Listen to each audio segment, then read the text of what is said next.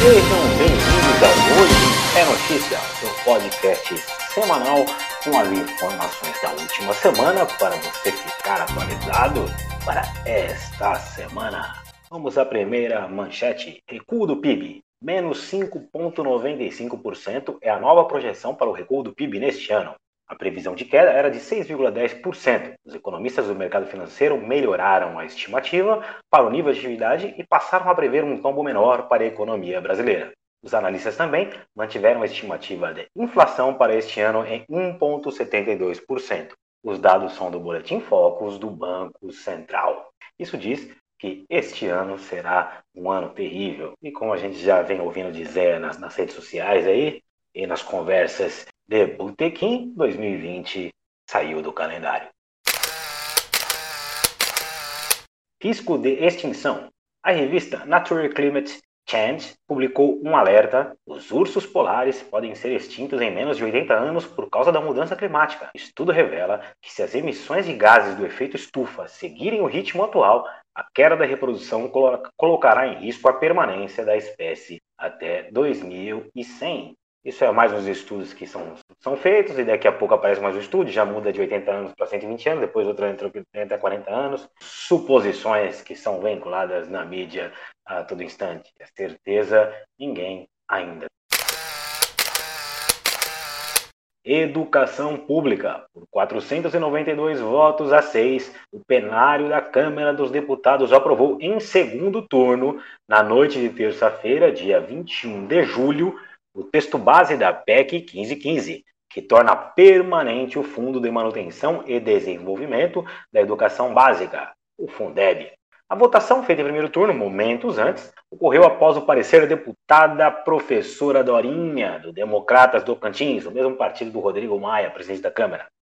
Relatora da matéria, incorporar pontos de um acordo firmado com o governo, o texto aprovado aumenta gradualmente a participação da União no fundo, de 10% para 23% nos próximos seis anos. Ao longo dos próximos anos, o governo vai ter que colocar mais dinheiro no Fundeb, é essencial para a manutenção da educação, sendo que 5% serão aplicados na educação infantil. Com o acordo, o governo desistiu de propostas como a renovação do Fundeb só a partir de 2022 e a aplicação de parte dos recursos em programas sociais e no pagamento de aposentadorias. A parte do Ministério da Economia, comandada por, pelo excelentíssimo Paulo Guedes, queria uma parte desse Fundeb para utilizar no programa Renda Brasil que eles estão querendo instituir.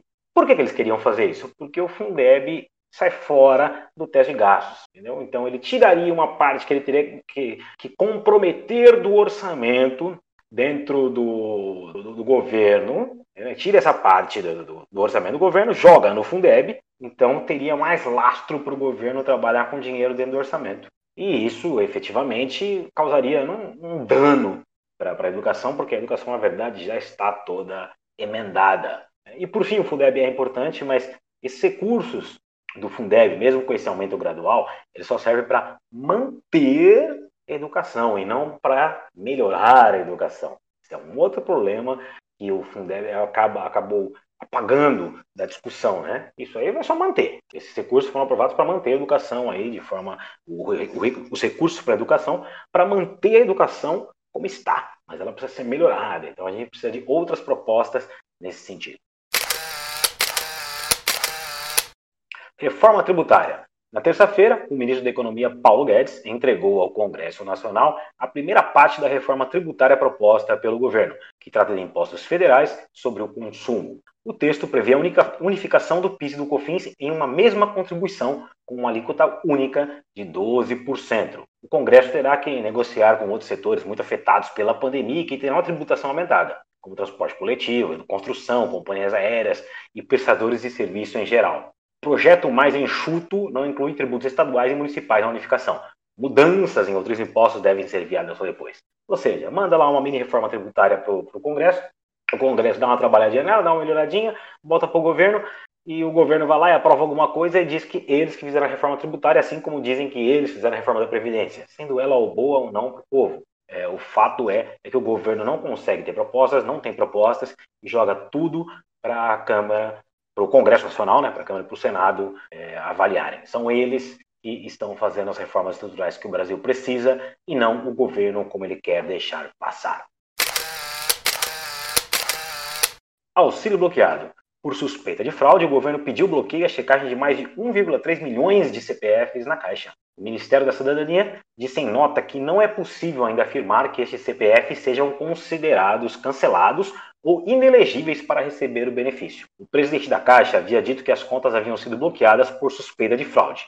Pedro Guimarães afirmou que este número representa apenas 51% dos bloqueios. O restante foi feito por inconsistências cadastrais. Longas filas se formaram em agências da Caixa Econômica para a regularização do auxílio. No Rio, trabalhadores dormiram na fila para conseguir atendimento. Em Macapá, centenas de pessoas esperaram no meio da rua. Isso é a cara do Brasil.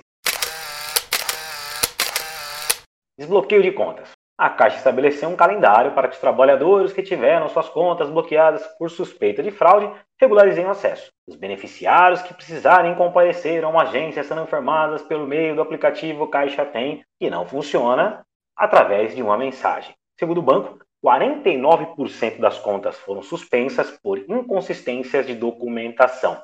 Esses casos podem ser resolvidos pelo próprio aplicativo, que não funciona. Pequenas empresas. 80% da nova linha de crédito emergencial de 120 bilhões serão destinadas para pequenas empresas. Segundo o Banco Central, a dificuldade para conseguir empréstimos é uma das principais reclamações de empresários. Sério, governo? De acordo com o Banco Central, os recursos terão como foco companhias como receita bruta anual de até 100 milhões de reais. Gente, é, esse crédito emergencial aí é para boi dormir pequeno empresário não tem acesso, o médio empresário, male male tem acesso, isso serve para o grande empresário, não tem jeito. É igual o empréstimo no BNDES, é elefante branco, mosca branca, quase ninguém tem acesso.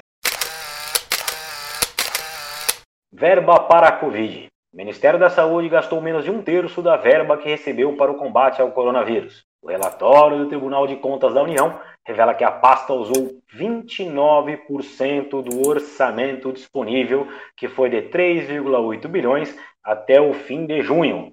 Em nota, o Ministério afirmou que já foram empregados 26,4 bilhões de reais em ações contra a Covid, que tem realizado repasse de recursos extras a estados e municípios. O TCU deu 15 dias de prazo para a pasta explicar a estratégia de gastos na pandemia. E agora na bancada do Hoje é Notícia chegou o nosso companheiro Kaique. Diga Kaique, boa tarde, tudo bem? Boa tarde, bom dia, boa noite a todos. Vamos aqui então comentar as principais notícias da semana. É, temos muitas coisas aí para, para comentar, não é mesmo? Sim, sim. Vamos começar aí então. Pode começar pela corrida pela imunização. Exatamente, porque os Estados Unidos compraram o lote inteiro de uma potencial vacina na corrida contra o Covid-19. O país pagou 1,95 bilhão para garantir as 100 milhões de doses que estão sendo desenvolvidas pelo laboratório americano Pfizer e pela alemã Biotech, Biotech melhor dizendo, para 2020. Os Estados Unidos voltaram a registrar mais de mil mortes por coronavírus por dia. Isso vai ser a tônica do novo mundo, né, Kaique? Essa busca pela vacina é quase a busca pelo santo grau. É, exatamente. Fora que é, tem certos países aí que na hora que o negócio aperta, é, pregam solidariedade, né? Mas quando a situação é posta, na verdade, ali, né? Quando chega a vida real, é, é, empurra, o, empurra a senhora da fila, entendeu? É, sai hum. correndo atrás do, do remédio, né? É, Estados Sim. Unidos está aí comprando lotes e lotes só para eles, né? E você acha que depois dos Estados Unidos que vai fazer isso, e China e Europa vão fazer a mesma coisa? Ah, eu acredito que sim. Mas a Europa é um pouco diferente porque eles buscam as coisas em bloco, né? Então, uhum. pelo menos os principais países da Europa, eles vão ter todos ao mesmo tempo, assim. Mas agora, por exemplo, nós aqui na América do Sul e África, hum, esquece. Se a gente não produzir, não vai ter, né? É, exatamente. Vamos ter que esperar a boa vontade de alguém. Tá certo. É, nova Guerra Fria. Mais um capítulo histórico de tensões entre Estados Unidos e China. O governo americano determinou o fechamento do consulado chinês em Houston, no Texas. Pequim considerou a medida sem precedentes e estuda uma retaliação. O Departamento de Estado americano afirmou que a ação tem o objetivo de proteger a propriedade intelectual e as informações privadas dos americanos. O senador Marco Rubio disse que o consulado de Houston era o quartel-general da espionagem chinesa.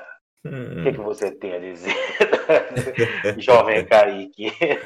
Nossa, eu acho que até é linkado até com essa próxima notícia nossa aqui, é, hum. porque a China mandou fechar um consulado dos Estados Unidos em, em Chengdu, no sudoeste do país. Né? Foi uma retaliação à determinação dos Estados Unidos de encerrar a missão diplomática do governo chinês em Houston. Né?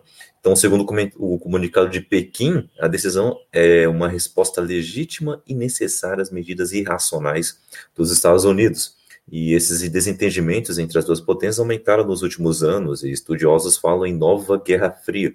E a tensão envolve até, além dos fechamentos de consulados, acusação de roubo de vacina, o TikTok e até disputas tarifárias. Então, assim, seu negócio vai até para rede social, meu. Então imagine só como é que vai ser essa nova Guerra Fria aí entre os dois. Né? Não, é, e uma coisa que vem antes da pandemia é que o Trump vem né, nessas disputas tarifárias aí, né? Já vamos fazer dois anos? Pô, agora eu tô até me perdendo tempo por causa da pandemia, né? Mas é. teve uma época aí que o Trump começou a colocar é, tarifa em cima, a bolsa de valores do mundo inteiro também entrou em colapso aí, um monte de, de ação caindo. Foi uma coisa doida que, que o Trump tá fazendo em relação à China, né? Ah, sim, com certeza. E essas tensões nunca acabaram, né? É, é bom a gente salientar aqui que essas tensões elas nunca tiveram trégua, na verdade. Eles buscaram uma trégua mais, mais para inglês ver, sabe?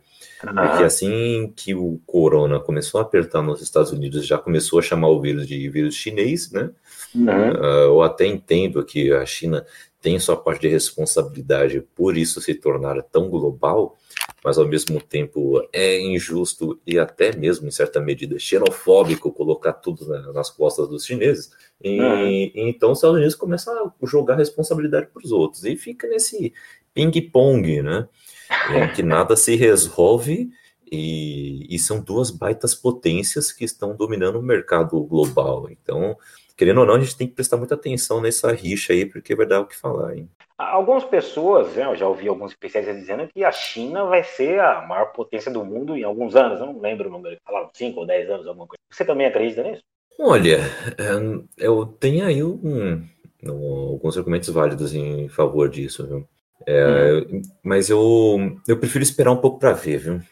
Não Entendi. dá para cravar nada agora, não. Eu acho que é melhor a gente esperar, observar bem ou as peças se mexendo antes da gente cravar alguma coisa. Eu, eu pessoalmente preferia que isso acontecesse, para dar uma mudança de rumos no mundo aí ver o que acontece. é sempre bom, né? Pegar fogo no parquinho um pouco. Isso. vamos, vamos, vamos vir pro Brasil aqui agora, né? Operação Fura da Onça. O suposto hum. vazamento de informações da Operação Fura da Onça ao senador Flávio Bolsonaro, do Republicanos do Rio de Janeiro, em 2018, ocorreu um mês antes e acertos por telefone com um delegado da Polícia Federal, afirmou em depoimento o empresário Paulo Marinho, que resolveu só aparecer agora. Né? Ex-aliado de Flávio, Marinho detalhou ao Ministério Público Federal supostas condutas de três pessoas ligadas ao senador para antecipar dados da operação da PF. Flávio e citados, como sempre, negam o vazamento. É impressionante como uh, um monte de político, assim, e não só o clã Bolsonaro, né, mas vários políticos, não vão passar pano para ninguém, não, uh, de diversos partidos, sempre tem acesso a alguma informação privilegiada, né? Sempre tem acesso. É, me entristece de que a PF não, não ser um, uma instituição mais blindada, sabe? Uhum. Uh, eu acho que o Brasil ganharia muito se fosse algo mais independente, mais uh, à prova de interesses políticos. Mas, infelizmente, não tem como isso acontecer, né? Pelo menos por enquanto. Sim. Todo mundo é. acaba brincando de xadrez com a PF e dá nisso, né? É, eu diria que em qualquer sociedade capitalista democrata, a Polícia Federal nunca vai ter independência. Óbvio que na socialista também não, tá? É, então. é, para falar a verdade, eu acho que em nenhum modelo econômico, né? É só, é, só assim.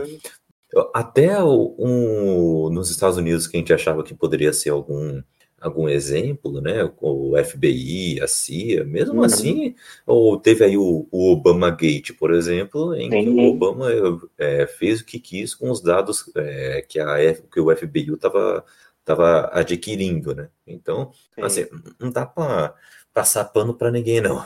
Todo mundo faz o que, que quer. Consiga.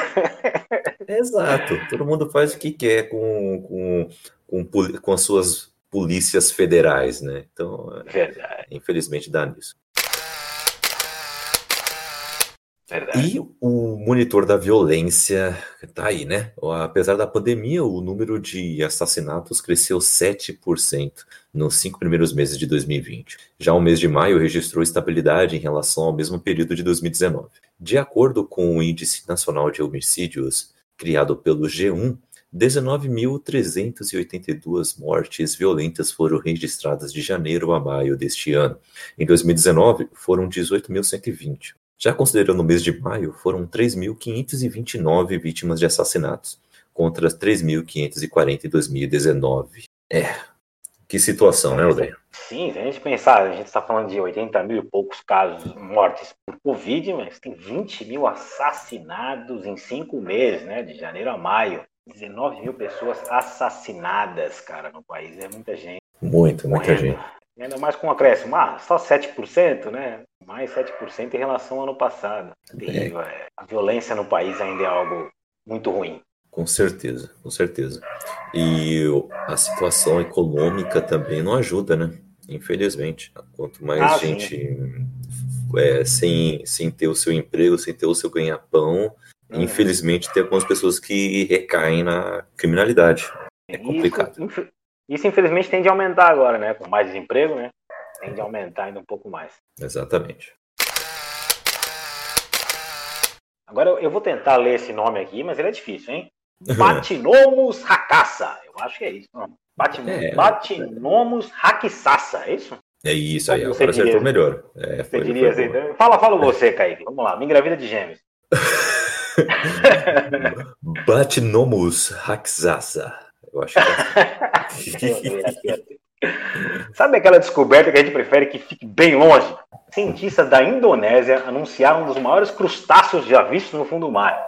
Eles descreveram a espécie rara como uma barata gigante.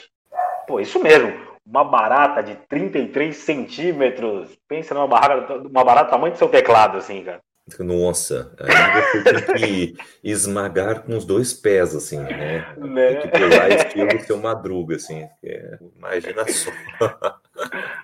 Então seu Michael Jordan, né? O é... Magic Johnson, né? Aí você consegue com um pé só. É isso, 45 para cima, assim, porque é. o negócio é complicado. Parece monstros de, de, de filme de terror, assim, né? É impressionante.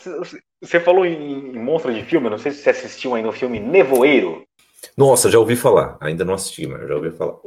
Não, esse filme que ele fala de, de um, são, são, insetos, né? Que eles ficam gigantes. Né? Fala de uma, de uma radioatividade aí que o governo está fazendo algum teste, os militares estão fazendo algum teste nuclear, e aí a radioatividade invade um, pedaço da cidade lá e os bichos ficam enormes, cara. Pô, esse filme é muito legal.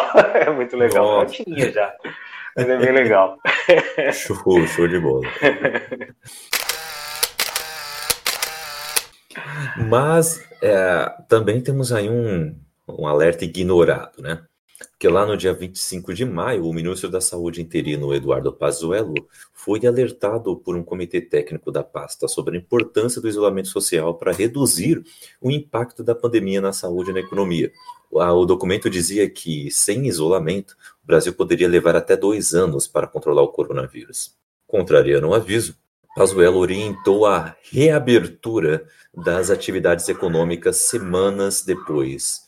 Então, bom, avisaram, né? É, avisaram. E além disso, teve os alertas desprezados.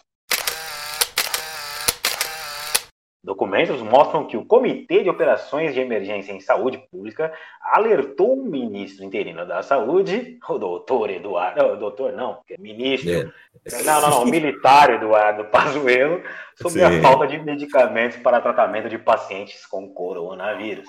Levantamento do Conselho Nacional da Secretaria de Saúde, divulgado no fim de junho, concluiu que estavam em falta remédios para pacientes internados nas UTIs de 21 estados e no DF. O comitê também alertou para a possibilidade de o país ficar com excesso de cloroquina. a droga é defendida pelo grande Jair para o tratamento da Covid, mas pesquisas científicas vêm atestando que não tem eficácia para a doença. O ministro interino ignorou os dois alertas. É, Dá para comentar aí, isso? Aí fica difícil, né? aí fica difícil. Sabe, eu, assim, a minha única esperança é que aconteça algo que aconteceu com vários países na, na Ásia, que depois que teve os primeiros surtos de SARS lá, né, começaram hum. a dar muito mais atenção para a saúde sanitária, né?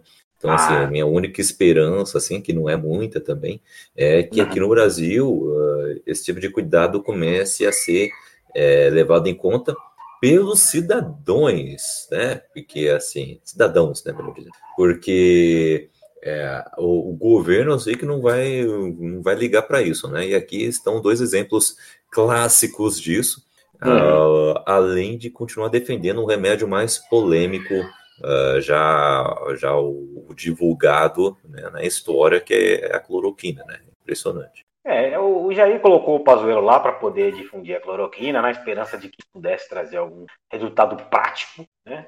em, em, relação não à saúde, mas em relação a si próprio, a sua candidatura, a sua futura candidatura para reeleição. Né? Foi isso que ele tentou fazer com o Pazuello e está usando o ministro como um cabide lá no governo para manter o que ele acha que tem que ser feito. Exatamente. Tá bom, vamos ficar de olho aí para ver quais outros alertas é, vão ignorar, né?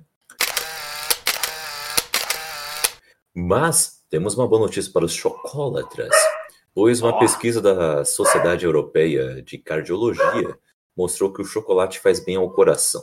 Segundo o estudo, comer o doce pelo menos uma vez por semana reduz o risco de doença cardíaca e ajuda a manter os vasos sanguíneos saudáveis. Mas, sempre tem um porém, os pesquisadores alertam para não exagerar. Viu, Odair? Não, não exagera aí no chocolate, hein? Eu já tava indo pegar uma barra de chocolate para comer agora. Aí você quebrou minhas pernas com esse finalzinho aí. sempre tem o porém. Realmente, o chocolate é, é, é muito bom. Todo mundo deve se alimentar de chocolate, porque faz bem, efetivamente faz bem, não só para o corpo, mas para a alma. Exatamente. Ouviu, Queiroga? Um chocolate faz bem, viu? Ah, não, mas o Queiroga come chocolate. É, mas ele, ele, come gordura e manteiga, que se chama chocolate não, não, branco. Não, ele come chocolate. Ele come. Eu vou fazer uma defesa aqui pro Queiroga. Eu vou aproveitar esse espaço aqui, vou fazer uma defesa. vou fazer uma defesa. É, eu vou fazer uma defesa contundente. Né? o Queiroga come chocolate. Ele come bolo de cenoura com cobertura de chocolate. Ele come smash, ele come charge, ele come prestígio. Ele só não gosta do chocolate cru, puro. Só o chocolate e nem 50%, 80%, 90%. Ele não gosta, mas tem outros prazeres da vida que você também não gosta, que eu também não gosto, que nossos ouvintes também não gostam. Ele tem outros tipos de prazeres que lhe agradam. É, fazendo mal para ninguém, tá tudo certo, não é mesmo? Isso aí.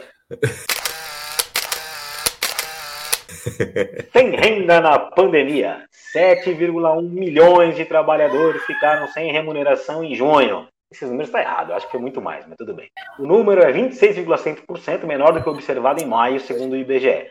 Afastamentos do trabalho por causa do isolamento social tiveram queda de 24,9% no mesmo período. É, realmente eu também acho que os números estão é, errados, é bem mais que isso, mas é porque talvez eles estejam contando apenas trabalhadores formais, né? Só quem tem carteira assinada. O que temos uhum. de gente que sem carteira assinada trabalhando por aí, né? Uh, é um número enorme e cresce a cada dia mais, né?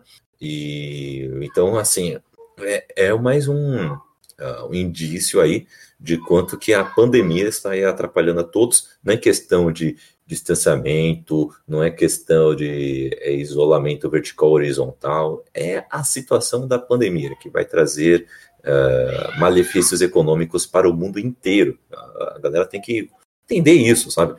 E mais Uma notícia que ajuda nisso ainda é, é, é o seguinte: 1,7 milhão de brasileiros deixaram a força de trabalho no começo de julho, segundo dados do IBGE. E eu estou no meio desses brasileiros. O total chegou a 76,8 milhões. Já o número de trabalhadores desocupados diante da pandemia teve ligeira queda. Passou de 12,4 para 11,5 milhões de pessoas. A redução está mais associada à saída de pessoas no mercado de trabalho do que a novas ocupações, segundo a coordenadora uh, da pesquisa. É, são números aí para a gente coçar um pouco a cabeça, mas, né? Tomara é, que a é, queda sim, continue. Sim, 70, mas 76,8 milhões é o total de desempregados, é isso? É parece isso que sim. É, parece que sim. Bom, é, realmente se a Caixa pagou 60 milhões né, de pessoas no auxílio emergencial, né? É. é. Temos esse número aí, lógico, 76, 76 milhões não são é, desempregados que não fazem nada, e sim, né, tem, a maioria desses 76,8 milhões são pessoas que trabalham de forma autônoma, assim como Isso eu e você, Caí. Exatamente. Notícia crime. O ministro do STF, Alexandre de Moraes, o carequinha, sabe aquele carequinha? Enviou hum. um pedido. Ah, esse carequinha que, bom, é, enviou um pedido de investigação contra o presidente Jair e os filhos Flávio e Eduardo para análise na Procuradoria-Geral da República, que tem como aras o presidente que é aliado do mesmo. O caso envolve as investigações do Facebook que resultaram na remoção de contas ligadas ao PSL, ex-partido de Jair, e a gabinete da família Bolsonaro. A representação foi feita ao Supremo pela deputada Perpétua Almeida, do PCdoB do Acre, Partido Comunista, de esquerda, extremista. O procedimento adotado por Moraes é praxe nesse tipo de ação. A Procuradoria vai analisar se há elementos contra os três que justifiquem o pedido de abertura de uma apuração no Supremo Tribunal Federal sobre os fatos. Bom, podemos resumir de que vai dar em nada, né? Sim. É, isso aí. É isso, é isso vai dar em nada. É, eu, eu, me surpreendeu que a, a oposição está se movimentando de forma um pouco mais forte só agora, sabe? É. É, me parece que estavam querendo algum, alguma estabilidade para começar. E, e, como não, não estavam conseguindo antes, agora estão aproveitando esse momento em que máscaras estão sendo quebradas, né? Uh, muitas uhum. pessoas que tinham aquele encanto por, pelo governo, achando que, nossa, não, agora vai, não, vocês que estão entendendo ele errado, agora estão vendo que realmente há muita burrice envolvida. Então, uh, estão aproveitando esse momento para colocar tudo que é denúncia, né? E assim, uhum. eu acho que tem mais chances de dar em alguma coisa as investigações uh, sobre é, o envolvimento deles com a lavagem de dinheiro, o envolvimento deles com milícia, do que uhum. com fake news, sabe? Acho que com fake Sim, news não vai dar em nada, não. Não, não, fake news não é. Acho que até é complicado você começar a condenar pessoas por causa disso, porque se você for levar a ferro e a fogo, pô, quanta gente vai ser condenada que acaba divulgando fake news sem saber? Então você não pode responsabilizar a pessoa por isso, né? E além do, do quem é. fez a fake news, você teria que condenar quem, repro, quem, quem republicou. E aí 50 mil pessoas publicaram. Pô, você vai condenar todo mundo? Por... Não, não tem sentido. Né? Exato, exato. O, o, a gente tem que ficar muito de olho nessa, nessa questão das fake news aí sendo levadas ao Congresso, porque pode se tornar aí uma ferramenta de censura. Então, Sim. É, é facinho, é um dois. Então vamos prestar bem atenção na letra da lei, prestar atenção em quem está apoiando, quem está se opondo, e, e aí a gente tira nossas conclusões, né? E falando em redes sociais, o Twitter e o Facebook derrubaram as contas de 16 apoiadores e aliados do presidente, o Bolsonaro, na sexta-feira. O grupo é alvo de investigações por suposta disseminação de fake news. A decisão é do ministro do STF, Alexandre de Moraes. Entre os perfis suspensos estão os dos empresários Luciano Heng e o Edgar Corona. O do presidente do PTB, o Roberto Jefferson, e do blogueiro Alan dos Santos e da extremista Sara Giromini. Segundo Moraes, a medida é para evitar que as contas sejam utilizadas para possíveis condutas criminosas apuradas. Em maio, o grupo já havia sido alvo de busca e apreensão autorizada pelo ministro em desdobramento do inquérito que apura ataques a ministros da corte e disseminação de informações falsas. Uh, muita comemoração envolvida, daí. ah, é é, é, é, legal ver esse tipo de, de, de ação contra é, extremistas, não, não que elas sejam legais do ponto de vista legal, da justiça, mas é legal do ponto de vista moral, né? É, toda essa investigação aí que o Alexandre Moura está tocando, ela, no meu ponto de vista, ela é legal, ela é inconstitucional. Quando você apura os, os, os ataques aos ministros da corte, efetivamente, você até pode fazer isso. Agora, é, quando você começa a ampliar muito, né, até onde vai esse ataque, aí você começa a cair no que a gente falou agora há pouco de censura. Né? O STF já há alguns anos vem deixando de julgar para legislar. Isso é um problema. Qualquer, a gente nós temos os três, três poderes: o executivo, que é o governo, né? O judiciário, que seria o Supremo Tribunal Federal e os demais fóruns jurídicos, e o legislativo. Então, um tem que executar as leis, um tem que criar as leis e o outro tem que julgá-las. Agora, se quem julga está criando e está executando de certa forma, aí tá, tá para mim está completamente errado. Exatamente. Vamos ficar de olho aí, meus amigos e amigas. E os efeitos da pandemia continuam, né? A Prefeitura de São Paulo decidiu adiar o carnaval de rua e os desfiles das escolas de samba de 2021 devido ao coronavírus. Eu quero deixar aqui meu protesto, porque eu acho que já deviam ter feito isso em 2020, viu? Mas vamos lá. A nova data ainda será definida. A Liga das Escolas de Samba de São Paulo defende que os desfiles, que o desfiles aconteçam no fim de maio ou no começo de julho. Já a parada é, LGBTQI+, é, ou parada gay, né, depende aí como você gostaria de chamar, e a Marcha para Jesus foram cancelados. Outro evento suspenso na capital paulista por causa do Covid é o Grande Prêmio Brasil de Fórmula 1. Pela primeira vez em 47 anos, o GP do Brasil não será realizado. Apenas nas lives do nosso querido Queiroga, não é mesmo? É, por incrível que pareça, né? Assim, por incrível que pareça, é algo normal, né? Vão, vão deixar um evento é, que tem. Pô, é, é, complicado falar isso, mas vamos, vamos, vamos ser direto, tá? Sem medo de ser cancelado, né? Tá, tá na moda. Vamos deixar um evento que tem prostituição, que tem droga, que tem alcoolismo, que tem baderna, certo? Esses vão, vão permitir. E vamos cancelar outros dois eventos. Um evento que também tem, tá? Tem prostituição, tem droga também, efetivamente, mas tem uma causa social embutida e o outro que também tem uma causa social embutida. São as paradas LGBTQ+, e a Marcha para Jesus. Então, se não pode um, não poderia nenhum dos outros dois. Eu, uhum. considero que nesse ponto é errado. Mas sim, tem que evitar aglomerações não só nesse ano, mas no ano que vem. Então, os, todos os eventos que, que, que, que forem transcorrendo daqui até uma boa parte da população ser vacinada, todos eles têm que ser estudados e tem que ter é, um dimensionamento se deve ou não ser realizado. Olha, eu tenho uma, uma sugestão, entendeu? Tudo isso podia ser online, entendeu? Ó, Uh, tudo bem, o, a Fórmula 1 não tem como ser online, né? A não ser no videogame, como eu, como eu comentei é, antes. É, mas, né? a, a Fórmula mas 1, olha se não me engano, não, o problema não é, não, não é nem o, a cidade de São Paulo, e sim os organizadores do, da, da, Fórmula 1 que não vão trazer para 2020 a, a, a, corrida, né? Então. Sim, e, e, estão certos, assim, né? O Brasil aí tá ah. com a sua curva indo lá pro pico. Então, sim. Para que trazer um monte de gente de outros países para cá? Né? Para mim, acho que Verdade. estão certos. Mas assim, olha só. Carnaval, gente. Vamos cancelar carnaval de, no, no, no ano que vem e vamos fazer os negócios tudo ao vivo, entendeu? Vamos fazer live, entendeu? Cada escola de samba pega lá meia horinha para ficar fazendo o seu showzinho, entendeu? Uh, e pronto, todo mundo num estúdio bem controlado, qualidade de som ótima, entendeu? E sendo passado nas redes sociais da escola de samba e da organização.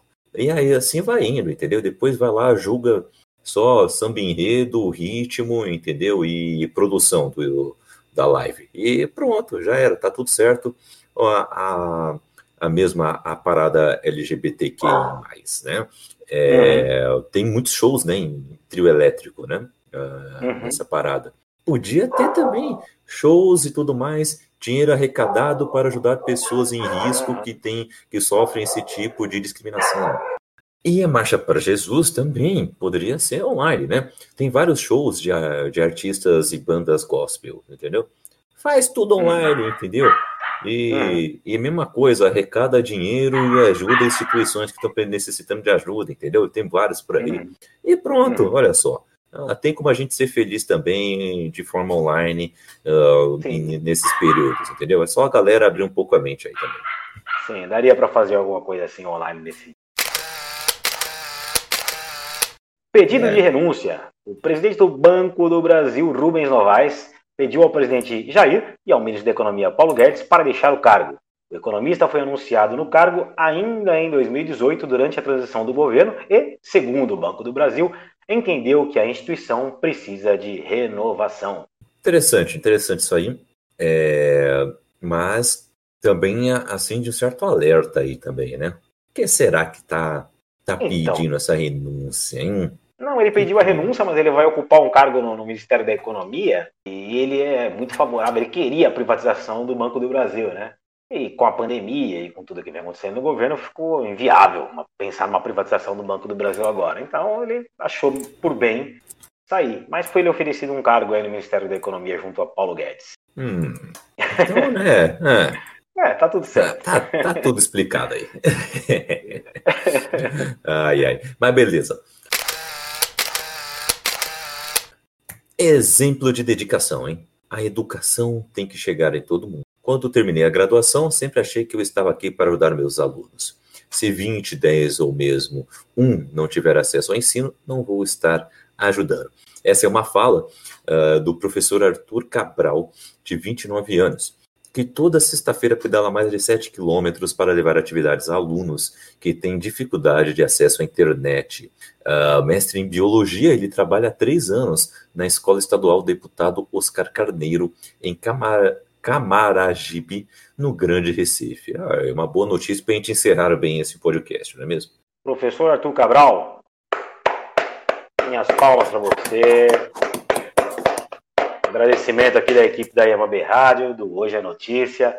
É fantástico, a educação é um passo primordial para a gente começar a pensar em mudar o futuro da nação. Exatamente. A educação é algo essencial em todos os aspectos em todos os seus, nos seus níveis. Então, parabéns a ele e todos os professores e professoras que, estão, que também estão aí se desdobrando para passar o conhecimento adiante. E com isso chegamos ao final do Hoje é Notícia dessa segunda-feira, dia 27 de julho de 2020.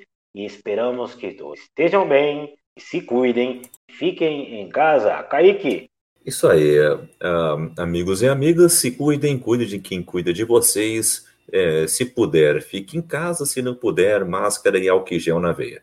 É, assim, álcool gel na veia foi um modo metafórico. álcool gel na veia, será que é, é bom isso? é, não, não, sejamos Trump da vida, né? Falando de detergente na veia. Mas né, se cuidem, se cuidem e fiquem atentos ao mundo ao nosso redor, porque muita coisa irá uh, acontecer. Então é bom estarmos bem antenados para não sermos manipulados por informações falsas desse ou daquele.